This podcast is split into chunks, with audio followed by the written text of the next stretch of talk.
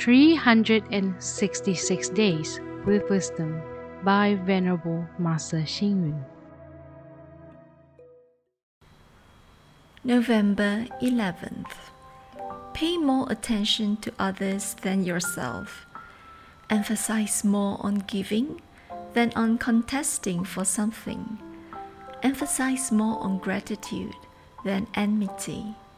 Pay more attention to good virtue than talent.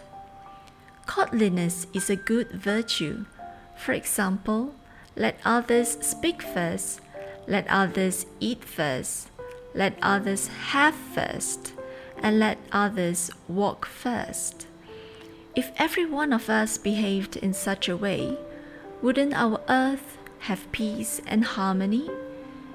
If we were not courteous to others, then there would be unimaginable consequences.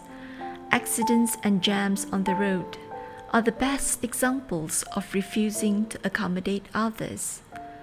Looking at history, if Chiang Kai shek and Mao Zedong had been more accommodating towards one another, then there would have been harmony between China and Taiwan today. Can we not learn from this vivid example?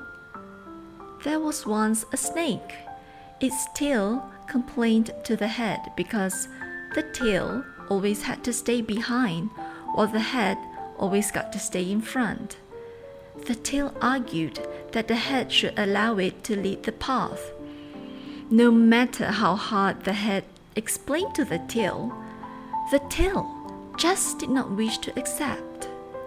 Consequently, the tail hanged itself on a tree branch so that the snake head could not move forward either. So, the snake head had to compromise to allow the snake tail to lead the way. Unfortunately, the snake tail could not see anything in front and thus fell into a deep hole. The snake eventually starved to death. A Buddhist master once said, while planting green seedlings by hand throughout the rice paddy with head bowed down, the sky's reflection is seen in the water. One's body and mind are pure, and only then one comprehends.